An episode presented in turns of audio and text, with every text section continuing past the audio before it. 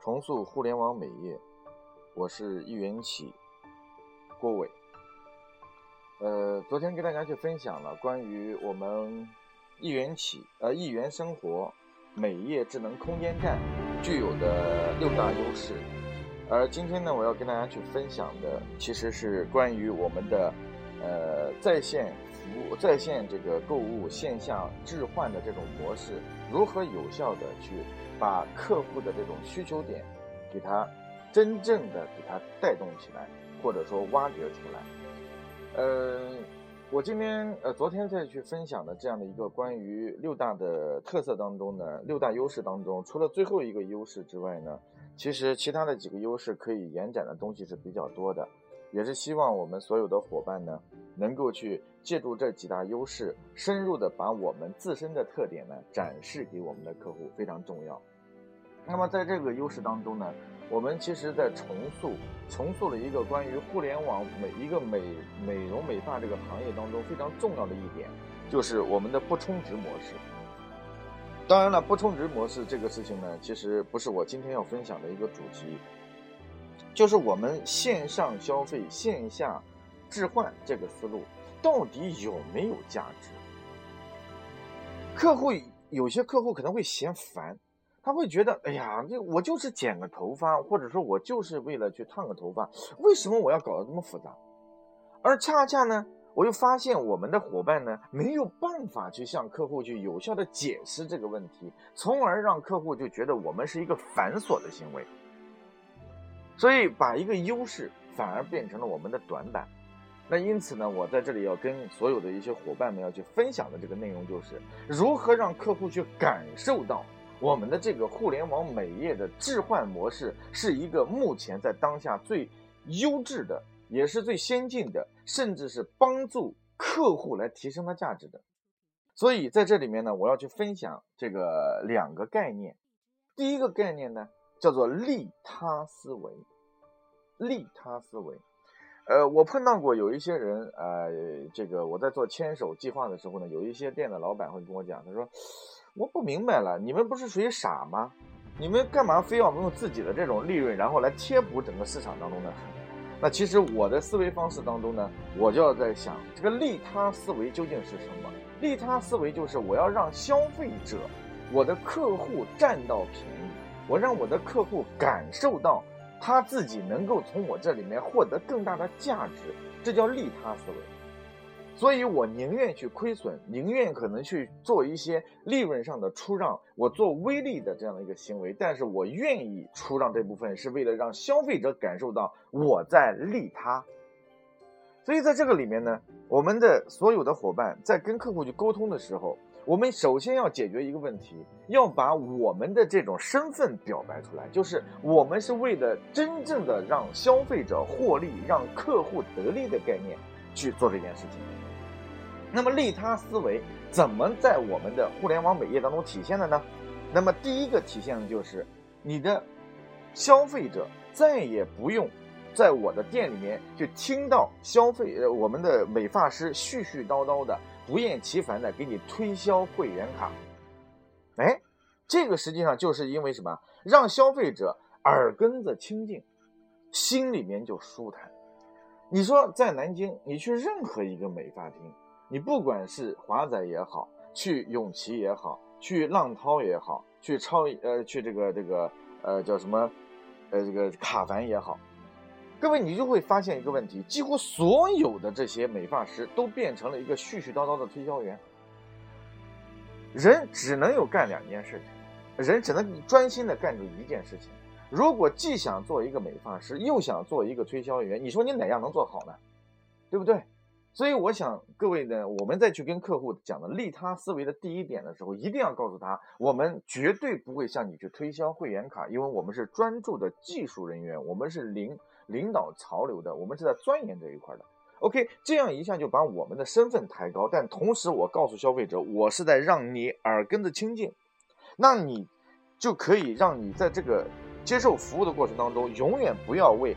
我的销售人员，我的这个美发师，然后的销售，然后来犯愁，来来导致心里面不安稳。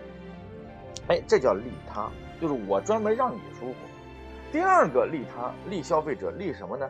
哎，让你一块钱的现金有两块钱的购买力。我们大家都知道啊，现在宏观经济形势现在其实都是呃在下滑啊，而且呢，应该说在最近几年时间当中，应该在改革深化的过程当中，还有一些波谷呃波动。但是你会发现一个问题，任何一个行业当中挣的钱现在都特别的难，而且尤其是我们消费者手里面的钱，其实。你可能在十年前，你同样的一百块钱，你的消费力和现在一百块钱的消费力发现完全不一样了。我们俗称所谓的叫做 CPI 的上升，就代表着人民币的贬值。而今天我们所做的叫一块钱的购买力，一块钱，然后拥有两块钱的购买力。所以你想一想，让消费者去认可这个概念是什么？就是你今天天生你都要烫这个头发，花花掉五百八十块钱。你今天不管是在华仔，还是在卡凡，还是在永琪，还是在浪涛，他都要花五百八十块钱。再好的这个产品，再好的美发师，他都要交五百八十块钱出去。可是今天你在我的店里面，他再给你打折，也不可能把五百八十块钱打到五十八块钱。这是大家都通懂的道理。因此，也就意味着你五百八十块钱实际上只能解决你五百八十块钱的问题。但是在我们的空间站当中，你五百八十块钱，你同时还能再拎着五百八十块钱东西走。我经常会听到我们的员工跟我讲：“客户不喜欢这个商品，客户不喜欢那个商品。”太简单了，今天这些商品你喜不喜欢，你就想一件事情，都是你占的便宜，都是你额外获得的，额外获得的，你要么可以不要。要么就是你可以拿着这个产品，你可以送给你的朋友，让所有的朋友都说你好。所以产品并不是我认为它一定是让消费者能够感受到价值，他才能够认为你的模式对。应该是我们多送给了客户五百八十块钱东西。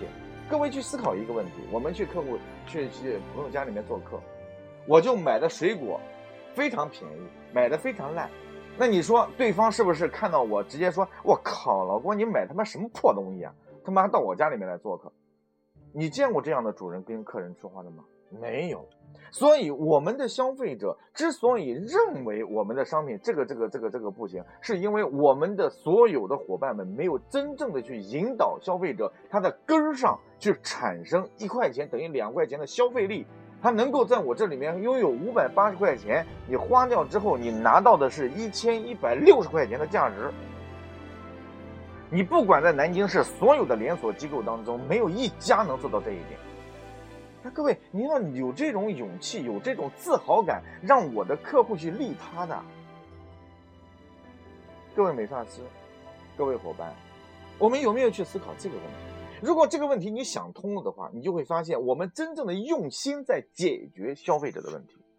而第三个利他思维，就是我们的智能镜台、我们的日式按摩椅、我们的日式按摩、我们的茶点、我们的人性化的管理、我们的高高大高大上的这个这个高端大气上档次的装修，都是在帮助消费者去利他。每一个亮点，各位有没有真正的去把它斗在一起，把它去展示给我们的客户？这非常重要啊！可是，我觉得大家还并没有真正的去理解我们的很多的 DNA，就是我们的核心竞争优势。所以，这叫三个利他啊！这个我要希望大家要能够跟客户在一起沟通过程当中啊，能够去好好的去展现出来的。OK。第二个概念，我要跟大家分享的叫做共享经济。什么叫共享经济？就是哎，今天我觉得这个东西特别好，然后我就分享给我身边所有的人，然后去享去去享受它。比如说像我这个平时呢，可能这个这个不太爱运动。哎，我可能是比较喜欢吃啊、喝啊，这个跟朋友在一起喝喝茶啊之类的。哎，我有一天我去了一个地方，就是汤山的这个其其中一个茶座，呃，也不是茶座，就一个这个美丽乡村的一个一个农家的一个这个农宿。哇塞，你知道吗？我在那里边虽然是吃了三个人吃了两百多块钱啊，不是很贵，但是我就觉得那个环境超级的优美。于是我就在我的朋友圈里一发。于是我很多朋友都想蜂拥而至到这个地方来吃饭。来，各位，这叫做共享经济。当然，我共享经济的范围很大，我只是分享了其中一块。所以，各位知道我们店面当中为什么你你你的这个客户始终都是这么多吗？因为我们没有把我们的客户变成我们的共享影响力中心，就没有把他我们的客户变成共享中心啊。每一个人啊，我我觉得我的发型其实上次小沙给我做完了之后呢，哎，我感觉非常不错啊。我最近一直没有时间再到店里面去啊，让小沙帮我再剪一次。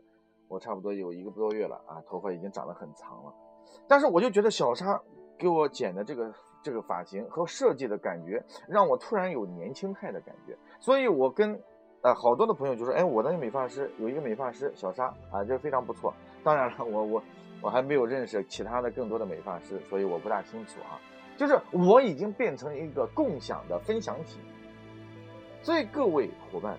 共享经济的最核心的东西是你能否把每一个客户变成一个转介绍中心，变成一个影响力中心。他在我这里买了东西有没有截图？然后他在这边去设计发型的时候有没有拍照？然后他在做的过程当中有没有拍照？然后他在吃我的茶点的时候有没有拍照？然后他再去进行这个这个最后展示的时候有没有拍照，并且发上朋友圈来进行大量的转发，然后让他的朋友到这里面来体验。